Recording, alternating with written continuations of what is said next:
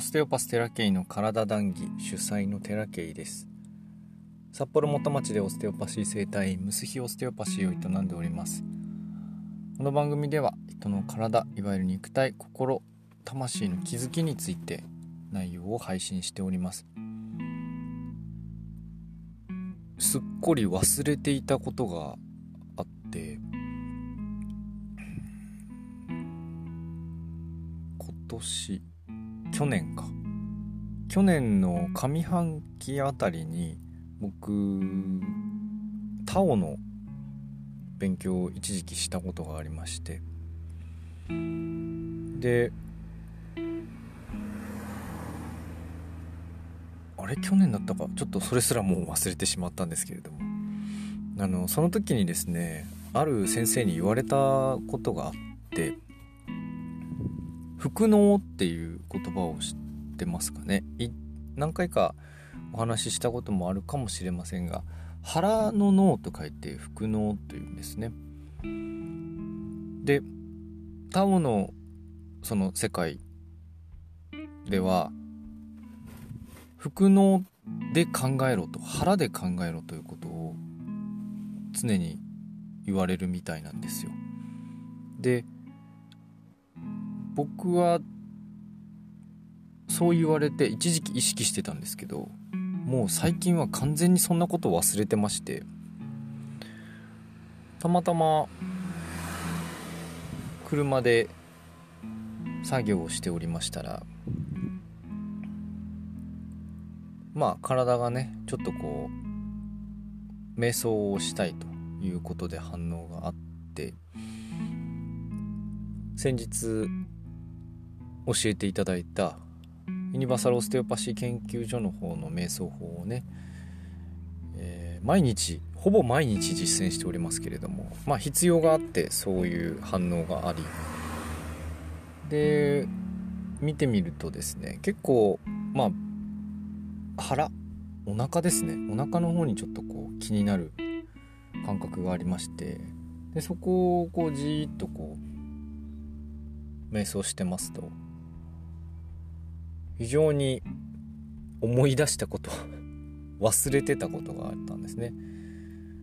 あ頭で考えすぎてたなっていうこと。で皆さん考えるってみんなこう頭でやるのが当たり前だと思うんですが人間って確かに頭に脳はあるんですけど実は腸で考えてたりとか皮膚で考えてたりとかっていう概念が他にも実はあるたりするんですね。第3の脳とか第2の脳とか。あよく医療業界なのかな。ちょっとどの業界って言われても定かではないですがそういう考える臓器というか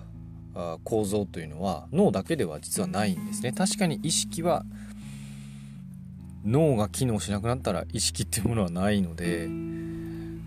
じゃあどこがって言われると定かではないそこがあの脳は脳なんですけれども。そのタオの世界では頭で考えるよりも腹で考えることの方が自然だよと。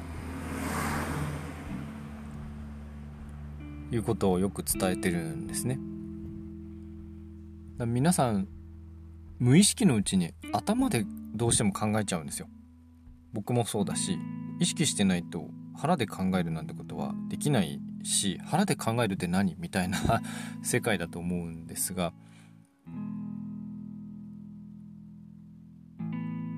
古フォード先生も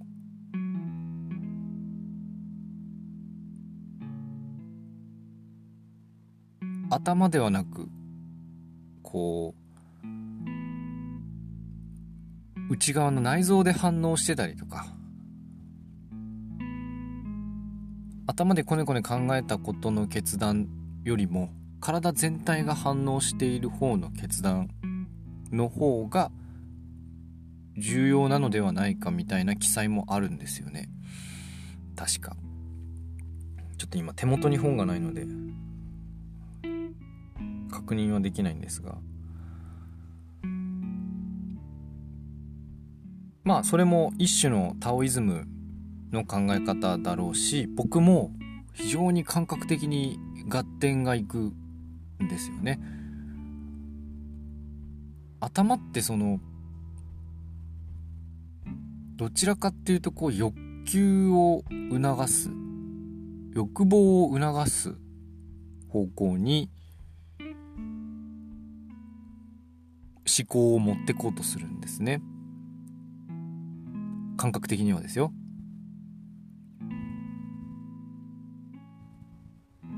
だけど腹はなんかこう部分部分の欲求っていうよりも全人生的全人類的な欲求全人類的な欲求はちょっとあれですね。個人個人ですね。個人の人生に関わるこう深い欲求深いうん。言葉のチョイスが難しいですが。とにかくその脳の欲求と違う欲求があるんですよね。で腸内細菌が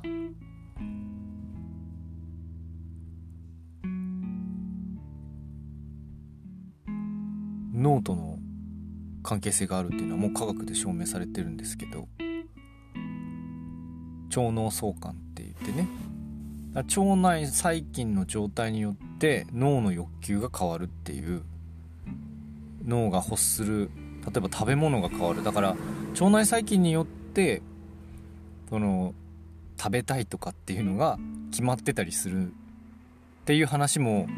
栄養の世界ではあったりするんですけど。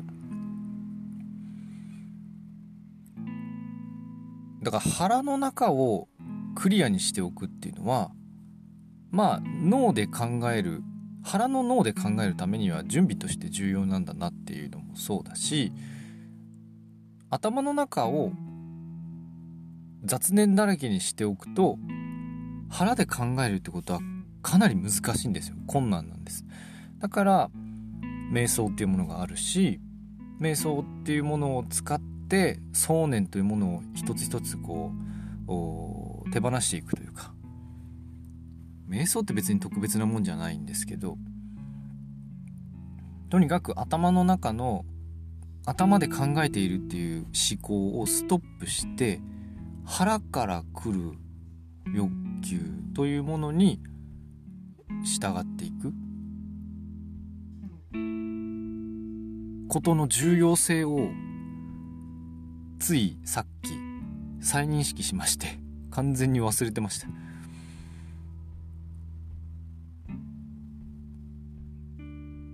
なので皆さんもねこう頭の中ごちゃごちゃしてるなと思ったら静かに座って今何考えてるんだろうなって客観的に自分の頭の中を観察してみてほしいんですよね。ぼーっとしてるのもういいですよ。今日はたまたまいい公園見つけてね。そこでちょっとこう「はあ」とか言って息ついてコーヒー飲んでたらもう蚊に刺されそうになったんで車戻ってきたんですけど。そんな中でこう頭じゃなくてね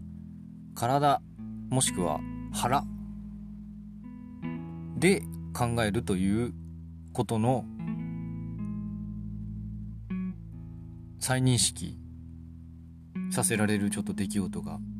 瞑想中にねあってなんとなく感覚であこういうことかっていうことを感覚なんでねほんとねえっ、ー、と感覚の世界を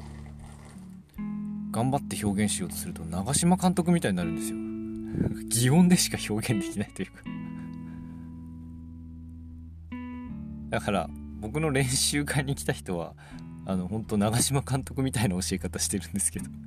でも長嶋監督の教え方って理にかなってるなって思うのは感覚でしか物事を伝えられないことってあるんですよ。技術もそうだし。その感覚を共有するためにああいう言葉を使ってるんだなとも思うんですけどね。だから頭で考えてないですよ長嶋監督は。ほぼ。ああいう教えるっていう時には。だからこそその感覚を得ようと選手が伸びていくっていう手順なんじゃないかなって思います。ちょっと話それたけどとにかく頭で考えないで腹で考えようと。でその感覚はねふとふとした時に分かります。僕もよく分かりました今回。頭で考えない。最近本当に頭で考えるってことは減ってたんで減ってたんで余計に分かったんですけどああこういうことかっていう腹で考えるってそういうことかっていうことに腑に落ちたのはねこの数日間のプロセスがあったからだしまあうまいこと言ってんなってよく思います。そんな記録のためにもこうやってお話をさせていただきましたので短めで今日は終了しようと思います。えー、あれ腹で考え出したら締めの言葉忘れた。あ今日の談義はここまでです。ああ面白い。ご視聴ありがとうございました。また不定期で配信していきますのでお時間の時に是非お聴きください。またね